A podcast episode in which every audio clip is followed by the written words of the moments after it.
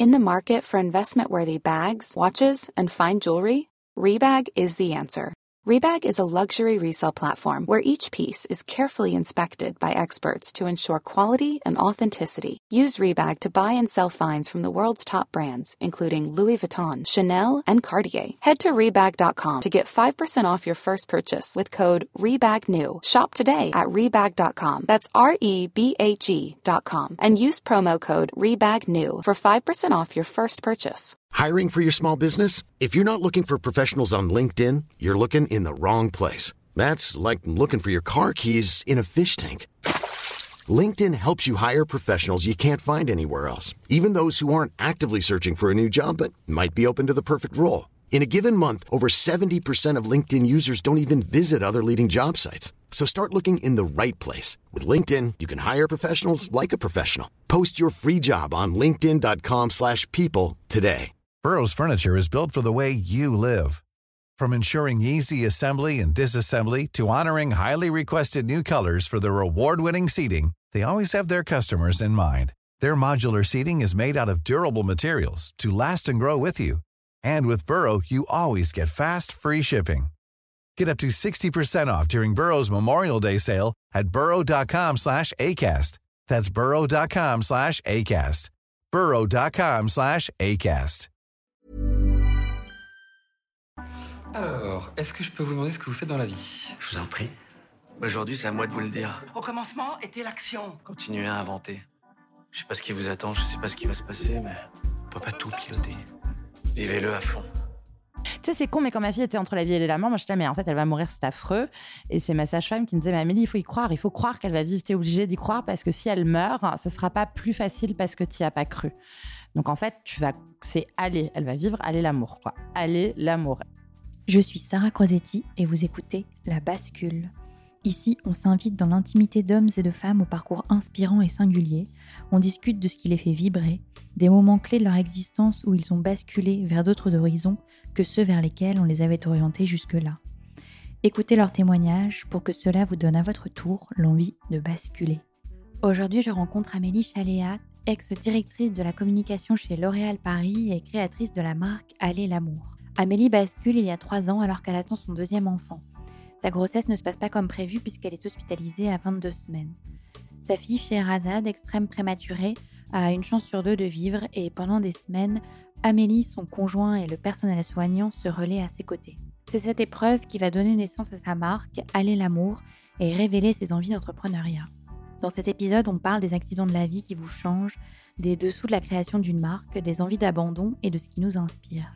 Je vous souhaite une belle écoute et j'espère que cet épisode vous inspirera autant qu'Amélie devant son mantra Allez l'amour. Eh ben, bonjour Amélie, bienvenue dans le podcast. Je suis ravie que tu puisses donner euh, de la voix sur tous les sujets euh, de l'entrepreneuriat, de la maternité, euh, du changement de vie. J'ai hâte d'avoir ton témoignage. Peut-être pour les gens qui ne te connaissent pas encore, est-ce que tu peux te présenter en quelques mots? Oui, avec plaisir. Bah déjà, bonjour et merci de m'accueillir sur ton podcast. Euh, je m'appelle Amélie, j'ai bientôt 40 ans. Euh, je suis maman de deux enfants, un grand garçon qui a 14 ans que j'ai eu d'une précédente union et ma petite fille chez Razad qui a 3 ans aujourd'hui, qui est née extrême préma. Et je le mentionne, le fait qu'elle soit née extrême prématurée, parce que c'est un sujet que j'aborde beaucoup sur les réseaux sociaux. Et c'est un peu sa mmh, naissance qui, en fait, m'a fait changer de vie et qui m'a fait prendre la voie de l'entrepreneuriat, alors que j'ai fait 15 ans dans une grande entreprise cosmétique et que j'avais une vie plutôt voilà, en CDI. Enfin, je ne me posais pas tellement la question de l'entrepreneuriat avant ça. Oui, parce que tu reviens sur ton parcours. Donc, toi, tu... qu'est-ce que tu fais comme étude Tu habites déjà à Paris? Non, j'ai pas grandi à Paris. je suis née à Toulouse et j'ai grandi à côté de Bordeaux, à Martignas-sur-Jalles. C'est, tu sais, vraiment ces petites communes, un peu avec des maisons, des lotissements, quoi, à une demi-heure de Bordeaux. J'ai fait mes études à Bordeaux, une classe prépa, parce que j'étais pas trop mauvaise à l'école. Mais c'est marrant, j'ai fait une euh, spécialité plutôt scientifique, enfin économique scientifique, alors que mon vrai truc, c'était l'écriture. Enfin, mon vrai truc, c'était la littérature, tu vois. C'est un détail, mais j'ai eu 19 sur 20 au bac en philo. Je suis bien contente de le dire aujourd'hui. Ça n'intéresse personne, mais dès que je peux le sortir, je le sors. Bref, c'est pas pour me faire mousser, mais c'est vraiment ce que j'aimais faire. Euh, malgré tout, j'ai j'ai pris une voie plus euh, scientifique, parce que tu sais, à l'époque, tu avais vraiment ce truc de dire non, mais les maths, c'est la voie royale. Fais une école de commerce, tu auras beaucoup plus de choix, toutes les portes s'ouvriront à toi, blablabla. Bref, j'ai fait ma classe prépa. euh, et ensuite, j'ai fait une école de commerce à Reims, Sub de Reims, à l'époque, ça s'appelait. Maintenant, ça s'appelle Neoma. Et puis, je suis arrivée à Paris en tant qu'étudiante pour faire des stages. Tu vois, j'ai commencé en faisant des stages. euh, mes deux premiers stages, c'était au musée du Louvre, hein, figure-toi. Ok. Ah ouais. Et, Trop bien. Ouais, au service mécénat. Et on cherchait des entreprises mécènes pour le musée du Louvre. Donc, par exemple, je pouvais faire des espèces de dossiers pour demander à des entreprises de financer des, réno- enfin, des réhabilitations de portes mamelouks du 4e siècle avant Jésus-Christ. Enfin, c'était fou. c'était très intéressant. Enfin, intellectuellement, c'était fou, quoi. Puis, en fait, voilà, tu es au Louvre, tu as accès à toutes les œuvres, c'était incroyable. Et, on a aussi lancé le cercle des jeunes euh, mécènes à l'époque. C'était tout un cercle pour euh, que des jeunes puissent devenir mécènes euh, du Louvre avec une espèce de carte comme un club, un- une adhésion, où en gros l'adhésion donnait accès évidemment au musée, mais aussi à des événements privés, etc. Et, et des conférences sur l'art, etc. Et donc après, j'ai fini mon école de commerce et je me rappelle, je faisais un mémoire sur le mécénat, assez logiquement, et j'ai décroché un entretien, une interview avec la directrice de la Fondation L'Oréal à l'époque. C'est trop marrant parce que je la connaissais pas, enfin, j'avais aucun réseau, quoi. Et j'avais juste trouvé son adresse mail sur Google, quoi. Et je lui avais envoyé un mail, elle m'avait reçu. Donc, je l'avais interviewée. Puis à la fin, elle était «Ah, mais qu'est-ce que vous faites maintenant? Vous cherchez pas un truc à faire? Par hasard Donc, j'ai filé mon CV, qu'elle a filé au RH.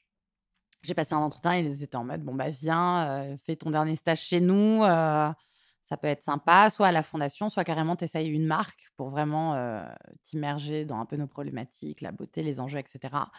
Et donc j'ai fait un premier stage chez Garnier en DMI à l'époque, c'est les directions de marque internationales, c'est là où on crée les marques d'un point de vue stratégique. On anime toute l'image de marque, on fait tous les développements produits à l'international, toute la stratégie de communication à l'international. Il y avait un enjeu à l'époque sur Garnier qui était précurseur sur tout ce qui était un peu responsable, tu vois? Je me rappelle, j'ai travaillé sur comment est-ce que, on essaye d'inclure des matériaux recyclés dans les packs, qui étaient, en PET, donc comment on mettait du PET recyclé, du PP, enfin bon, je vais pas commencer à rentrer dans les détails, mais il y avait des problématiques comme ça et aussi en communication, comment on faisait de l'éducation sur, économiser l'eau, enfin plein de choses comme ça, donc comme quoi c'était assez visionnaire à l'époque. Et puis, je suis tombée enceinte pendant mon stage de Léonard et donc j'ai eu Léonard et après ils m'ont embauchée. Attends, T'es tombée enceinte jeune alors du coup? Ouais, j'avais quand je suis tombée enceinte 24 ans. Ouais, c'est ça. Ouais, j'avais 24 ans. Tu te rends compte? Alors c'est marrant parce qu'en parallèle, j'avais commencé à faire des cours de théâtre en cours du soir. J'avais fait le cours Florent et le cours Cochet, je me rappelle.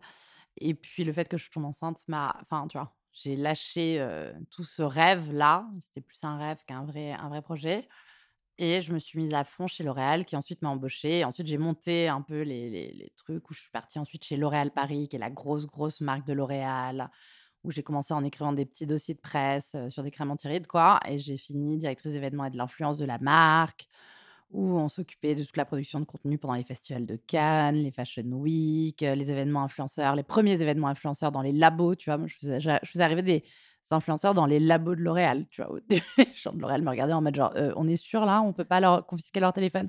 Je «Ah non, il n'y a aucun intérêt. Si vous enlevez son téléphone, en fait, tout va très bien se passer. On va montrer ce qu'on fait et tout va très bien se passer» et il y avait un vrai enjeu à raconter tout ça et c'était fascinant et très important aussi d'amener cette transparence et de montrer, en fait, que L'Oréal était aussi à la pointe, heu, du développement, que tu vois, la R&D, c'était quelque chose la recherche et développement, c'est quelque chose de très important. L'Oréal, c'était un truc qui était enfin, un truc, une le leader des cosmétiques mondiales, mais qui a été créé par Eu Eugène Schueller, qui était un chimiste. Donc la recherche et développement a toujours été très important et qu'ils ont développé plein de trucs pour, heu, cesser les tests sur animaux depuis très longtemps. Tu vois, tu avais Episkin, tout un programme de pour reconstruire et donc c'était hyper intéressant de travailler sur tout ça et j'ai fini enfin j'ai fini. Mon dernier job chez L'Oréal, j'étais DIRCOM international de Kérastase, qui est une marque de hair Ouais, care, ouais, heu, ouais. premium. Où en gros, l'idée c'était de un peu rajeunir la marque, la rendre, vivante, et plus moderne. Donc, euh, Et t'aimais ton job du coup à l'époque? Ouais, c'était grisant, c'était vraiment grisant. En fait, euh, je pense que le milieu de la beauté m'a toujours hyper attirée. Mais je voyais aussi un lien peut-être avec le musée du Louvre et ce que je fais aujourd'hui, mais la quête du beau et la, quête du sens dans le beau, tu vois. Je sais pas si mon approche est un peu trop philo, mais j'aimais bien l'idée de travailler sur des produits et des marques qui pouvaient euh, transmettre des valeurs, le côté prendre soin de soi. Et c'est intéressant parce que c'est vraiment un marché où à la fois on peut donner des valeurs d'empowerment, mais aussi des injonctions à une normalisation de la beauté, tu vois, une, une- une Mmh. normation, normalisation, enfin une norme de beauté. Et c'est intéressant de travailler là-dessus et comment, avec, avec une même marque, soit tu peux donner à chacune le pouvoir de s'exprimer, de qui elle est, est-ce qu'elle met du maquillage, pas du maquillage, prendre soin de soi, prendre soin de son corps, euh, voilà quoi, s'affirmer.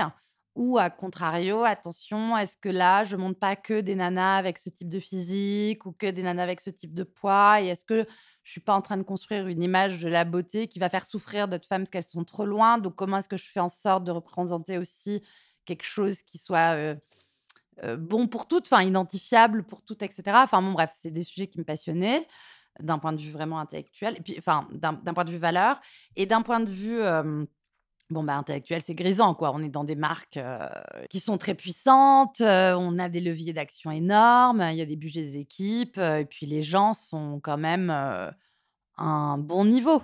Tu vois, quand tu bosses là-bas, en général, les équipes sont extrêmement à leur affaire et c'est des gens qui savent de quoi ils parlent et qui sont vraiment committed, quoi.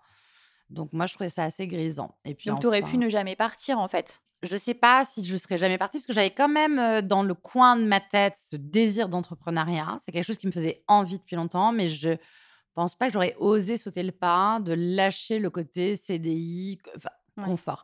Le- Le reste, c'est pas que confort parce que c'est exigeant aussi, L'Oréal. Mais c'est des très belles projections de carrière. Tu vois, moi, j'étais dire comme à 30 ans. Enfin, en fait, c'est une belle projection quand même. Ils font confiance aux gens qui s'identifient comme talentueux, etc. Donc, c'était c'était grisant. Oui, j'aurais pu rester. Oui, j'aurais pu rester parce que tu as plein de marques incroyables, tu as plein d'opportunités. Du coup, la décision de ne pas rester, ça n'a pas été lié à ça. Ça a plus été lié à, à ce que la vie, enfin, c'est la vie qui s'est mise en ordre de Mmh. marche pour que je parte et que je fasse autre chose. Je suis pas partie parce que j'aimais plus, j'en pouvais plus ou je sais pas quoi. J'étais très épanouie dans ce que je faisais. Mais ça a été une autre opportunité, enfin un autre chemin qui s'est ouvert devant moi qui m'a fait partir, je dirais. Oui, parce que là du coup tu tombes enceinte. T'as quel âge quand tu tombes enceinte la deuxième fois? 30. euh, euh, attends, je vais avoir 40 ans, j'ai 3 ans, je suis nulle sur les âges. Tu sais, mais c'est un délire. Je peux Du pas coup, te dire quel âge a mon 36, père, mon 37. mec, euh, mes enfants, c'est limite. Je vais avoir 36 ans 6, 7, 8, 9. Ouais, c'est ça. J'ai 39 ans là et j'aurai 40 ans cet été. Donc j'avais 36 ans quand je suis tombée enceinte de Sherazade. Ok. Et pour ceux qui savent pas, tu disais euh, en intro que c'était euh, une grande préma. Qu'est-ce que c'est un... Enfin, moi, avant de te lire, je savais pas non plus ce que c'était. Euh, concrètement, qu'est-ce que c'est un enfant qui naît grand prématuré? Alors, une grossesse, ça dure 41 semaines et les bébés sont viables à partir de 20 24 semaines. Ça veut dire qu'ils commencent à réanimer des bébés quand ils naissent à 24 semaines. 24 semaines, c'est genre la moitié de la grossesse, enfin, c'est très tôt.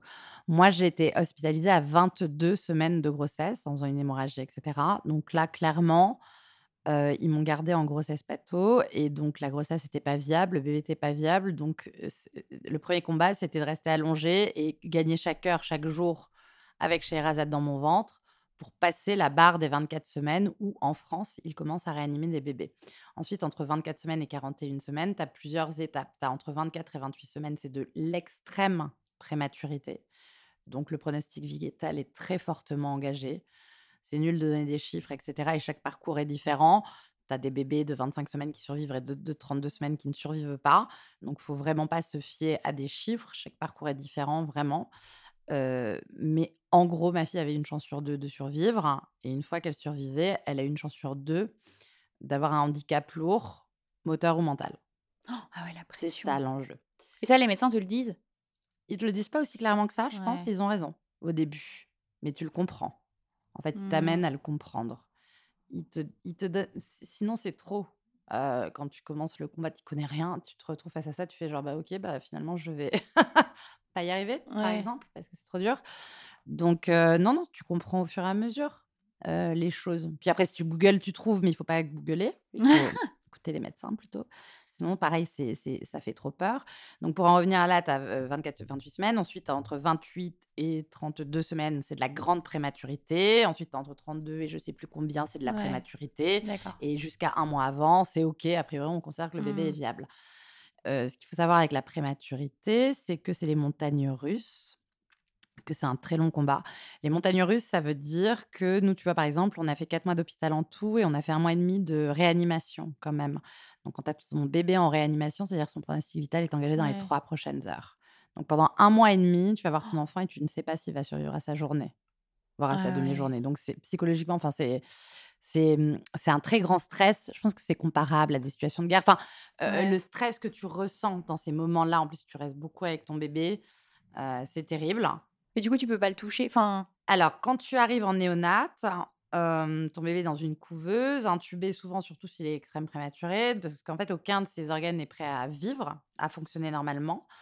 Donc, il est intubé pour arriver à respirer, on lui envoie de l'oxygène dans les poumons, il a une, perf pour qu'on l'hydrate, on essaye de le faire, «manger» entre guillemets avec une sonde qui va jusqu'à son estomac. Il peut digérer que du lait, maternel, donc il faut réussir à tirer ton lait. Sauf que Ouais. tu as pas ton bébé avec toi, tout le temps. Ouais. Très compliqué. Il y a un enjeu sur il faut qu'il prenne du poids, il faut pas qu'il y ait des épanchements cérébraux, il faut que la valve dans le s dans le cœur parce que quand les bébés ne naissent pas à terme, il y a une valve qui n'est pas refermée. Il faut absolument qu'elle se referme pour que la circulation sanguine et l'oxygénation du sang se passe bien. Les intestins marchent pas, l'estomac, rien ne marche. Donc il y a plein de machines, les médecins, les parents, on est là et on fait en sorte que ça se développe. Le une couveuse essaye de reproduire au maximum tout ce qu'apporte le ventre Mmh. d'une maman à un bébé. Donc au tout début, tu es un peu en mode genre: «Heu, je ne pourrais pas le toucher», donc c'est Bah ouais. compliqué. Sauf qu'il y a des soins très réguliers. On change les couches toutes les 3 heures à un bébé préma et au-delà de changer les couches, donc il faut le nettoyer, changer la couche, c'est des couches moi, la couche de ma fille, la première couche de ma fille, elle faisait, heu, 5 centimètres. En fait, ma fille, elle tenait là-dedans. Là, ma fille, elle tenait, tu vois? Genre sa tête était là, ses pieds étaient là. Enfin, c'est un délire. Incroyable, ouais. c'est tout petit. A un petit doudou, je me rappelle, on mettait à côté d'elle, hein. La tête du doudou était plus grosse que la tête de ma fille. Enfin, c'était, heu d'ailleurs, on a toujours gardé le doudou. Donc tu es face à quelque chose d'extrême, enfin su surréaliste et heu, Dieu merci, les soignants t'invitent et les médecins t'expliquent que c'est très important que tu fasses les soins avec eux.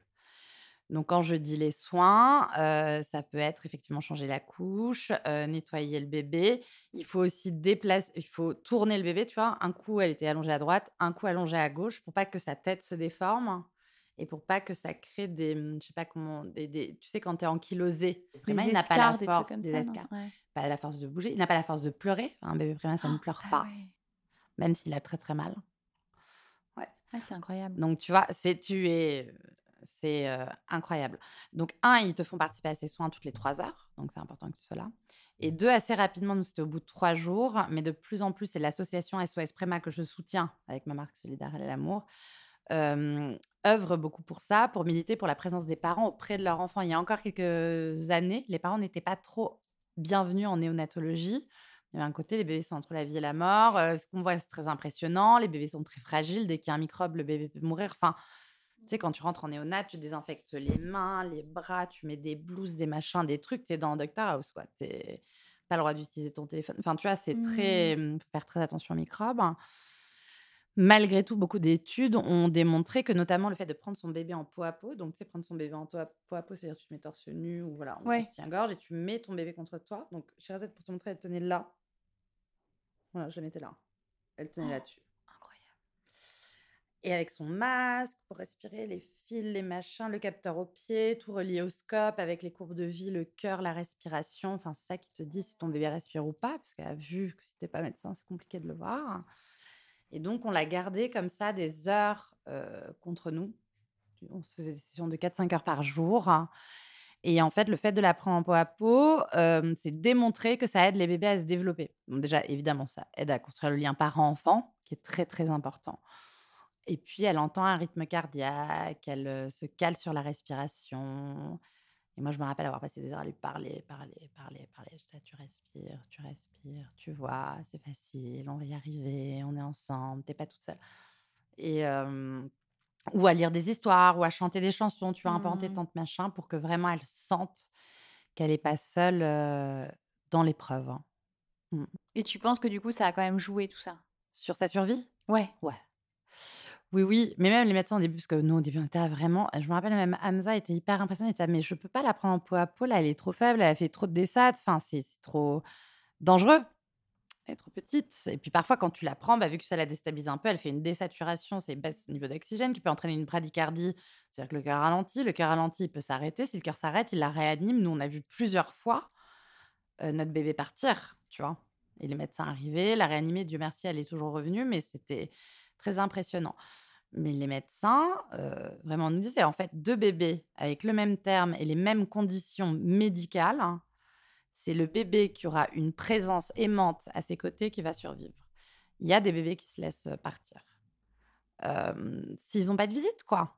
C'est pour ça qu'il y a aussi quelque chose de très beau qui est mis en place dans les hôpitaux, au-delà de la présence des puéricultrices qui sont des héroïnes absolues de notre société, qui ne sont pas du tout assez reconnues, parce qu'elles ne font pas que changer des couches, elles sauvent des vies au quotidien. Moi, j'ai vu des femmes réanimer mon enfant sous mes yeux tous les jours quasiment, enfin, incroyable, quoi.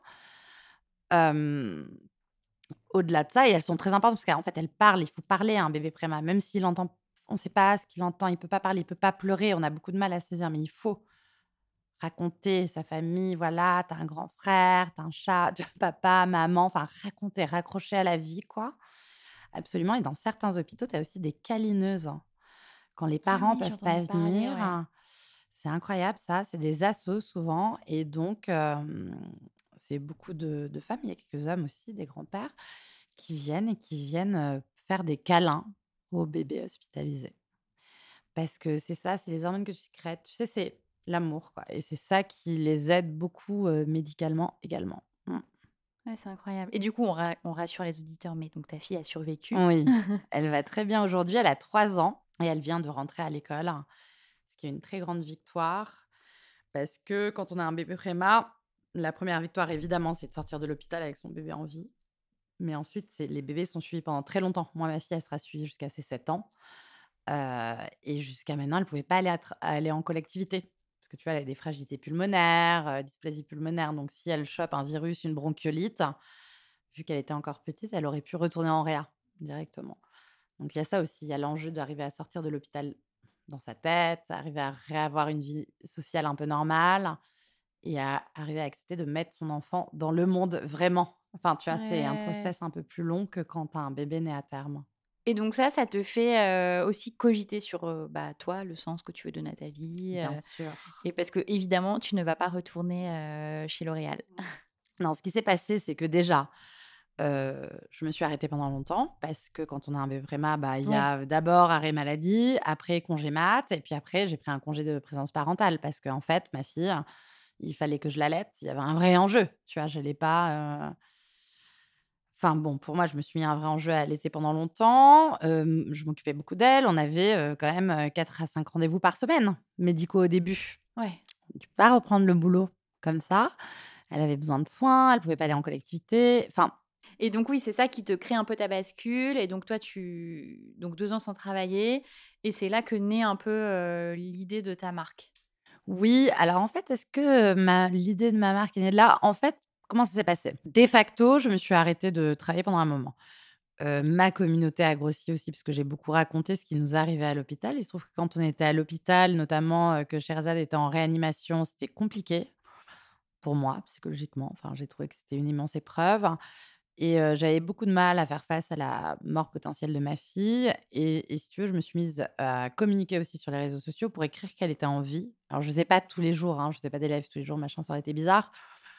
Mais un peu comme un carnet de bord, enfin, le fait d'écrire publiquement qu'elle était en vie, ça voulait dire qu'elle était en vie. Je me disais, même si elle meurt, elle aura vécu. Enfin, tu sais, c'est une Hmm. espèce de projection un peu. Par la narration, j'essayais de maîtriser la situation.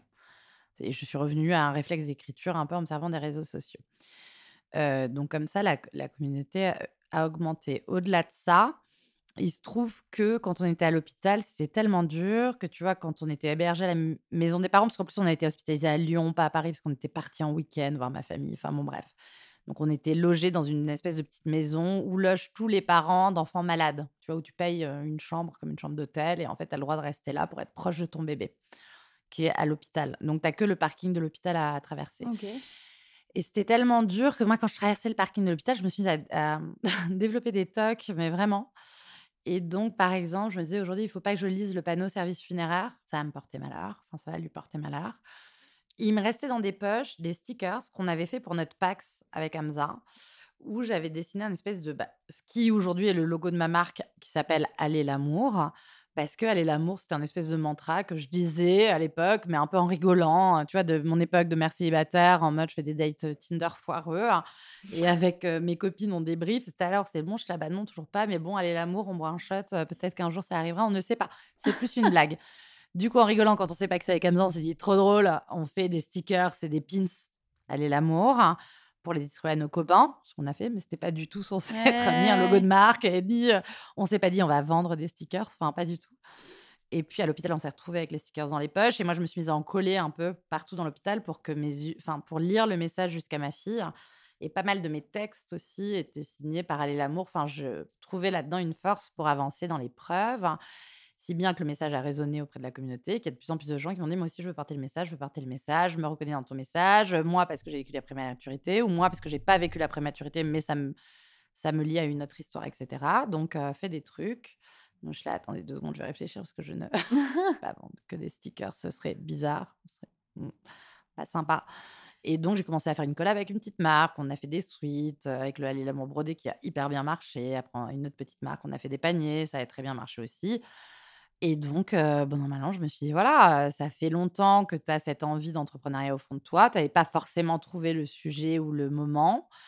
et quand il a été question de revenir ou pas chez L'Oréal, même s'ils m'ont posé des super jobs, etc., j'étais assez honnête avec eux. J'aurais dit peut-être que c'est le moment pour moi de tenter une aventure entrepreneuriale. Et le fait est que je ne pouvais pas reprendre exactement le même modèle de vie avant et, et après l'hôpital parce que c'était trop différent. Mais tu vois, même, même Hamza a changé de, de, boîte. Hein. Il a quitté, il était directeur d'une galerie, il a quitté. Et là, maintenant, il monte sa propre galerie, tu vois. Donc, mais ça a été un vrai, un vrai révélateur pour, pour nous deux, finalement, tu vois. D'avoir ensuite envie de construire ton quotidien, ton planning, tes enjeux. Et puis, moi, j'avais vraiment envie de développer ce message à l'amour, quoi, finalement. Et du coup, ça part donc de quelques collabs au début. Et après, petit à petit, tu te dis, bah, ça va être du vêtement. Oui, alors les collabs, au début, il y a eu du vêtement et on a fait des paniers, donc accessoires.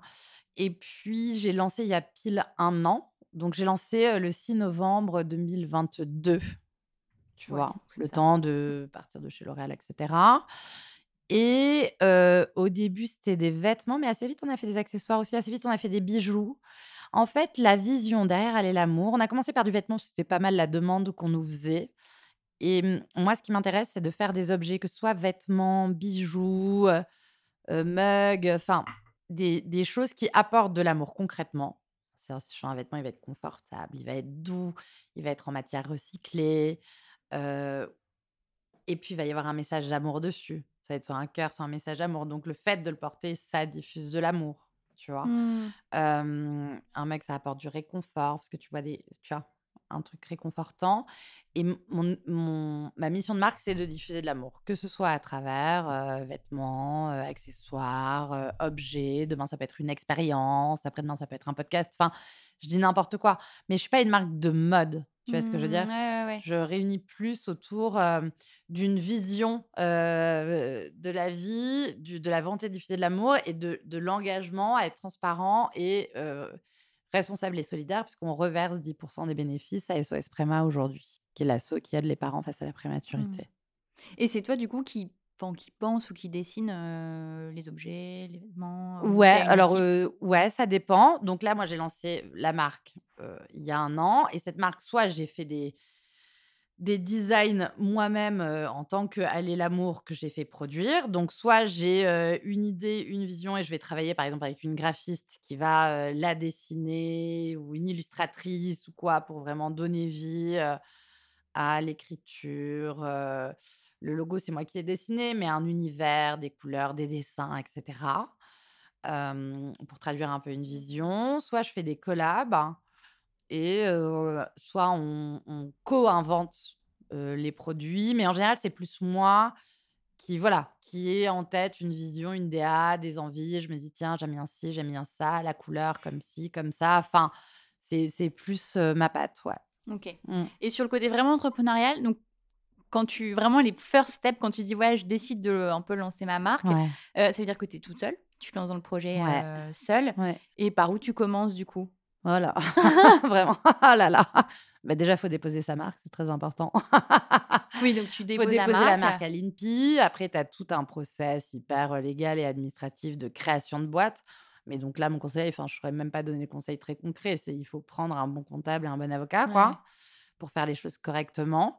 Pour un comptable, c'est important. Ouvrir un compte en banque. Tu sais, tu as toutes les plateformes Time, etc., Mm, qui mm, sont quand mm, même hyper faciles. Euh, ensuite, trouver tes fournisseurs pour faire ton produit, ça me semble évident. Donc, comment tu vas le produire, avec qui, euh, où. Et ça, ça te prend combien de temps par exemple? Parce que c'est quand même important. mais hein. c'est très long. Enfin, ça peut Bah ouais. être très long. Ça peut te prendre 4 ans avant de lancer ta marque. Ça dépend quel produit tu veux faire. Si tu vas faire un sac en cuir sur mesure avec du cuir qui vient de je sais pas, enfin, ou avec des matériaux recyclés encore introuvables et tu utilises beaucoup de R&D, tu peux mettre des années.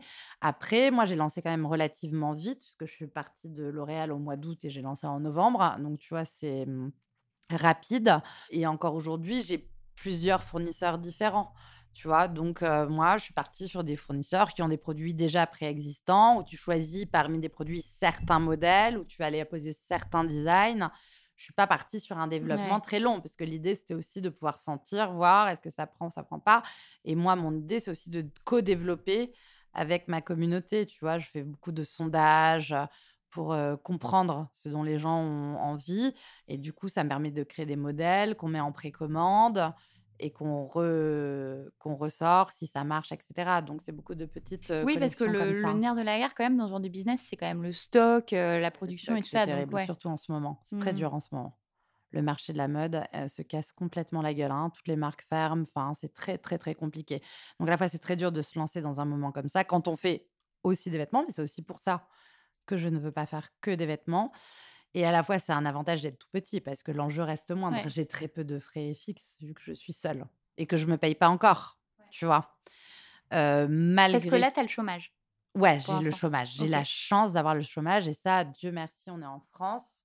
Et quand on a le droit d'avoir le chômage pour Ouais. monter sa boîte derrière, c'est précieux. Sinon, j'aurais pas pu le faire. Enfin, avec deux enfants en charge à Paris, je vois pas trop comment j'aurais fait. Donc oui, j'ai encore le chômage. Maintenant, la chance, enfin, tu vois, quand, je te dis, quand tu me dis qu'est-ce qu'il faut pour monter sa marque, bon, voilà, moi, je suis une DNVB, en fait. Je suis vraiment la Digital Native Vertical Brand. C'est comme ça qu'on appelle Ouais. ça. C'est une marque qui est née sur Instagram à partir d'une histoire euh, qui est devenue une marque. Donc, euh, j'ai pas... il n'y a pas 15 personnes derrière, euh, des investisseurs, une grosse machine et donc aussi beaucoup d'enjeux, beaucoup de pression et des gens qui veulent te faire produire des stocks, etc. Je suis vraiment toute seule. Enfin, c'est-à-dire, c'est moi qui gère mon euh, Shopify, euh, mon e-shop. euh, euh, tu vois, je, je travaille avec mes potes photographes pour faire le contenu. je fais mes stories sur Instagram. j'ai quand même un logisticien qui m'aide à envoyer, parce qu'au début, on envoyait tout nous-mêmes avec Hamza, mais au bout des euh, 2000, au bout, après 2000 colis envoyés, on s'est dit peut-être on va se faire aider par quelqu'un. Ça prend beaucoup de temps quand même de faire les petits lutins, mais c'était super justement aussi de commencer comme ça. C'est-à-dire, Oui, ça bah, me t'es tenait à cœur, plutôt que de me dire, OK, j'ai deux ans de chômage, je prends un an pour faire mon business plan parfait, mes fournisseurs parfaits, et je bougerai pas, et voilà mon produit totalement abouti.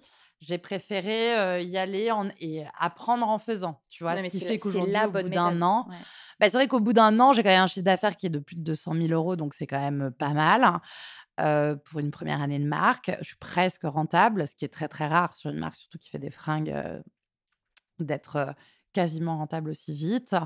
Et j'ai beaucoup appris. Alors, tout n'a pas marché. Il y a des trucs qui ont cartonné et des trucs qui ont moins marché. Mais l'avantage, vu que ça reste très agile et très petit, bah, tu vois vite où est-ce que ça marche, ça marche pas, et ça Hmm. te permet de réorienter ton business. Parce que moi, si j'avais fait mon business plan il y a un an, j'aurais fait un business plan très, voire que vêtements, tu vois. Ouais. Et aujourd'hui, euh, je pense pas que c'est ça qui va driver ma croissance dans les années à venir. Pas que, en tout cas. Ouais. Il faut le faire de la bonne manière, en réfléchissant au prix, à comment faire du responsable à bon prix. Mais tu vois, j'ai essayé Mm, mm, mm. différents prix, j'ai fait du responsable, mais fait en Asie. Donc, est-ce que c'est bien de faire du responsable en Asie ou pas? Là, ma dernière collection avec Parisienne alors, bah, c'est fait en France. Et pareil en matière recyclée, mais du coup, c'est plus cher. Donc, est-ce que ça. Donc, c'est ce que les gens veulent a priori, mais est-ce que ça vend vraiment ou pas? Enfin, tu au testes moins, plein de trucs. tu as plein de data. Et maintenant, j'arrive à un moment, au bout d'un an, où je me dis, OK, c'est le moment où je prends un petit recul. Et, euh, et maintenant, on assoit les visions et on déroule, on fait vraiment le business plan et on déroule euh, sur le long terme. Est-ce qu'il y a eu un moment où tu as vécu une grosse galère? Où tu as eu envie d'abandonner? Ou euh, où tu en as eu marre? Ouais, tous les trois jours. Bien sûr, avant-hier. et avant, avant-hier aussi. Pff, mais il n'y a que ça. Ouais. Mais il n'y a que ça. Mais c'est. euh, ah là là, les montagnes russes de l'entrepreneuriat, mon Dieu. Surtout quand on est seul à être là et tu fais merde, merde, merde, cette décision-là, quand j'ai pris ces quantités, pourquoi? Bon, bah, ça fait partie du jeu et c'est comme ça qu'on apprend aussi. euh, c'est comme ça qu'on apprend. C'est un vrai exercice. Et c'est intéressant parce que ça désatellise. Je pense que 15 ans dans une grosse boîte avec des budgets, machin, euh, euh, ça te satellise un peu quelque part. C'est très Oui, oui, intéressant plus intellectuellement, c'est ouais. génial parce que tu as quand même une réalité business. Enfin, fatalement, tu es dans un grand groupe, donc tu dois Oui. être performant. Mais là, euh, ouais, quand tu es tout seul, tu vois que tu plus d'équipe, plus de budget, je suis assez contente. Je sais pas ce que donnera sur le long terme Aller L'amour. Pour l'instant, d'un point de vue business, c'est prometteur, mais on est sur un marché très, très tendu en ce moment. Donc, on va voir ce que l'avenir nous réserve. Enfin, il va falloir qu'on soit malin dans, notre, dans le pivotage de notre business plan. Je dis nous, parce que je- comme si j'étais pluriel- plusieurs, ça me rassure. La fille parle d'elle pas à la troisième personne, mais à la première personne du pluriel. Nous sommes très nombreux dans ma tête. Donc, va falloir être, euh, malin euh, pour la suite. Mais quand bien même, c'est très intéressant de revenir à ça. Très dur très très dur. Humainement, ça demande un stretch énorme, euh, mais c'est très apprenant.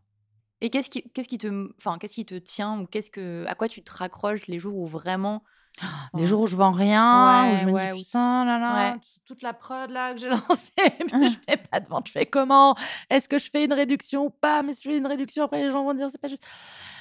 Euh, franchement, ce qui me fait ce qui me fait croire fondamentalement au potentiel de cette marque, qui me fait tenir même quand euh, quand c'est la fin du mois et que fatalement on vend moins, quoi. euh, c'est les messages clients que je reçois, qui sont pas que euh, ah le hoodie hyper doux, ah la doudoune elle est très chaude ou ah ma médaille euh, elle est hyper jolie. C'est voilà, euh, aujourd'hui j'ai acheté euh, le hoodie et je le porte pour amener mon petit Lucas qui va sur rendez-vous de contrôle à l'hôpital et il est né préma et nanana et le hoodie va nous porter chance.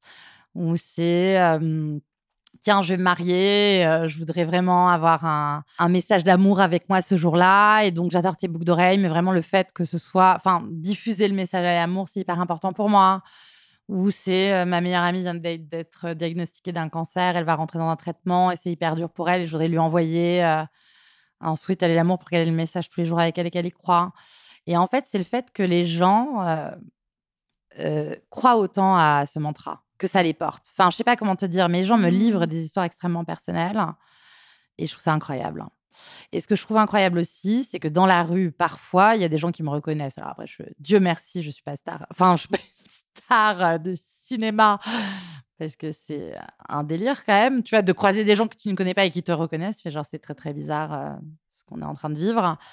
Ce que je trouve hyper touchant, c'est qu'en général, c'est pas genre ah Amélie, ah, incroyable, on fait un selfie. Enfin, tu vois, c'est pas du tout ça. En général, les gens que je croise, ils me font un sourire, ils me disent allez l'amour. Et ça, enfin, je peux me mettre à pleurer en fait, parce que euh, le fait que ce soit ça qui, se, Ouais. qui diffuse, c'est pas Amélie Chanel, elle est trop bien habillée, c'est une on s'en fout. C'est aller l'amour, quoi. Ouais. Mais ça, c'est incroyable. Et tu vois le potentiel de ça. Enfin, moi, Mm, je sais mm, pas, j'ai l'impression que rien qu'en le disant, je le vois. Ah, tu vois, je vois que ça peut être un empire, mais pas un empire business. Enfin, alors si, si c'est un empire business, ça m'arrange, mais euh, que c'est c'est quelque chose de très fort, quoi. Ça appelle à quelque chose d'universel et de très fort. Et je pense dont on a beaucoup, beaucoup, beaucoup, beaucoup besoin en ce moment dans notre monde où on vit dans un monde qui se polarise de plus en plus, qui est de plus en plus violent, où on est exposé à beaucoup de violence, de contenu violent, de haters sur les réseaux sociaux, etc. Et j'ai vraiment créé cette marque comme une armure, mais même pour moi, quoi, en me disant, en fait, je vais y croire plus fort que tout. Tu sais, c'est con, mais quand ma fille était entre la vie et la mort, moi, je disais, mais en fait, elle va mourir, c'est affreux. Et c'est ma sage-femme qui me disait, mais Amélie, il faut y croire, il faut croire qu'elle va vivre, tu es obligée d'y croire, parce que si elle meurt, ce sera pas plus facile parce que tu n'y as pas cru. Donc, en fait, tu vas, c'est aller, elle va vivre, aller l'amour, quoi. Aller l'amour. Et donc, je suis devenue complètement monomaniaque. Et donc, maintenant, je suis en mode aller l'amour. Enfin, euh, Ouais. Tu vois, c'est une mission, presque une mission de vie. Donc, et donc l'idée, c'est que ça s'exprime à travers une marque, des produits, enfin, mais ça peut aussi être des expériences, etc. Et, l'idée, c'est d'avoir un vrai, de réunir des gens autour de ça, qui du coup, en consommant des objets ou s'achetant des choses pour eux ou pour leurs proches, diffusent aussi une vision du monde, un message et une consommation responsable et une nouvelle manière aussi d'avoir un rapport à la mode, aux objets, enfin, qui soit pas juste matériel, je sais pas comment dire, enfin, qui soit, qui- où il y ait vraiment quelque chose derrière. Mais je te rejoins sur le besoin. Moi, il y a plein de gens aussi qui me le disent, le besoin de, de douceur, de, euh, de bienveillance. Euh. En fait, tu sens que c'est un. Ouais, c'est plus qu'un besoin chez Ouais. les gens, mais c'est un manque. Oui. Parce que, comme tu le disais, tu es dans une société où. Et sur les réseaux, tu le ressens beaucoup. Enfin, moi, je sais que quand je poste des trucs, les gens me disent vraiment, euh, ça me fait du bien. Oui, ça fait du bien. Voilà, bien c'est sûr. hyper Un simple. peu de. Mais je pense que c'est la même chose avec euh, de- ton ouais. message, tu vois. Mm. Est-ce que tu as des inspirations? Euh, Alors, ça peut être des, enfin, des trucs business, mais pas que, tu vois. Ça peut être aussi des trucs vraiment de l'ordre euh, psychologique ou, ou de boost ou d'énergie qui t'aident au quotidien. Tu vois, ça peut être des, des bouquins, des personnes, euh, des films. Je suis pas mal de filles, de femmes sur Instagram que je trouve hyper inspirantes hein, et je pense que ça m'aide au quotidien. Euh, par exemple, des Alison, de Tajine Banane, euh, des, tu vois, euh, même Blistory, enfin Clémentine de Blistory, je trouve ça très inspirant ce qu'elle a réussi à construire avec son podcast. Euh, Elissa aussi, qui a la marque Nous Paris, Élise Chalmin, Mathilde Cabanas. hein. J'adore, j'adore, j'adore, j'adore, j'adore, j'adore ce qu'elle fait. C'est marrant parce qu'on a des univers assez proches, enfin dans le message en tout cas, avec son bisou, Ouais, elle et tout ça. Euh, Marie Courroy aussi, qui, euh, qui a créé Mode Trotter, euh, là, qui va redonner une nouvelle vie à sa marque dans pas longtemps. Enfin, les filles d'Emstone. En fait, toutes ces nanas qui sont assez présentes sur Instagram et qui sont à la fois entrepreneuses et qui véhiculent aussi des messages, je pense, enfin, qui ont un vrai univers, tu vois? Et c'est pas des nanas qui sont derrière une marque et tu les vois jamais ou juste qui posent avec juste une image. C'est des nanas qui transmettent des valeurs, qui racontent une histoire, un récit, etc.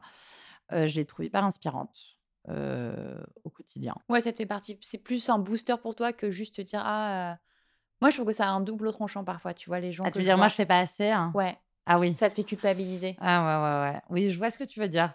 Euh, non. En fait, moi, je suis vraiment quelqu'un. Mais après, euh, c'est pas que j'ai confiance en moi, tu vois. Mais voir quelqu'un que je vais trouver euh, plus, plus, plus, ça va me donner envie euh, d'y aller plutôt que de me dire, ah non, je suis trop nulle, euh, j'y arriverai pas. Tu vois. Et en plus, je trouve qu'elles le font avec un certain ton qui fait que ça rend possible hein, la projection. Je trouve. Mm, mm. Tu vois. Mm, Très bien. Ouais.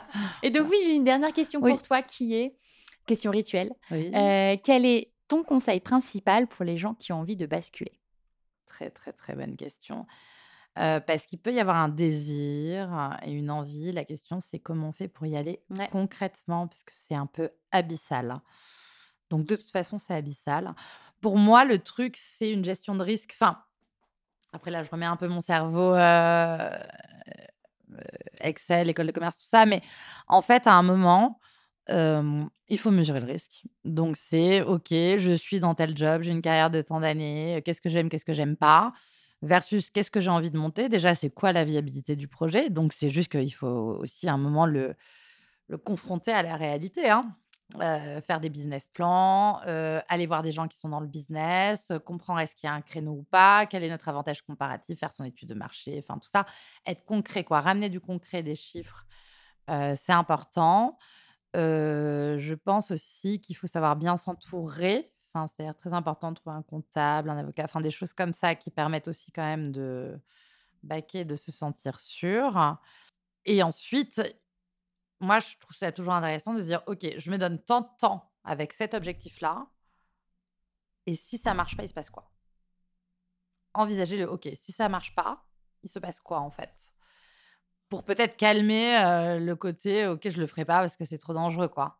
C'est au pire. Est-ce que tu peux retrouver un job dans là où tu étais? Est-ce que tu vois quelles sont tes options? Ça se trouve, euh, ça va marcher tu n'auras plus du tout envie de te retrouver un job. C'est pas la question. Ça veut pas dire que tu vas suivre ce que tu as envisagé. Mais ça permet de rationaliser des sentiments très forts. Et en même temps, là, je te donne tous ces conseils que je me suis pas forcément appliqués à moi. Et là, je me rends compte, je vais me prendre des notes moi-même et me les appliquer dès maintenant. bah, c'est souvent ça. Hein. souvent, euh, ouais. Bon, voilà. Non, mais c'est chouette parce qu'on a fait une centaine d'épisodes et jamais personne ne donne le même conseil. Ah oui, C'est fou. ouais. Donc tant mieux. Donc ça, c'est encore un autre conseil. ouais. Merci beaucoup, Amélie. Pour ceux qui veulent en savoir plus, euh, donc c'est sur ton compte euh, Instagram où il se passe pas mal de choses. Ouais, mon compte Instagram, c'est Amélie Chaléa, c'est h a 2 l e a t tout attaché. Et le compte de ma marque responsable, c'est Aller l'amour, euh, comme Aller à 2 L, E, Z et l'amour, tout attaché aussi. Trop chouette. Voilà. Eh ben, merci beaucoup. Merci à toi. À bientôt. À bientôt. Pour retrouver toutes les références et les ouvrages abordés dans ce podcast, rendez-vous dans la description du podcast ou sur le compte Instagram La Bascule Podcast. Et si vous avez aimé, n'hésitez pas à laisser 5 petites étoiles ou un mot doux sur Apple Podcast. À bientôt pour de nouveaux épisodes de La Bascule.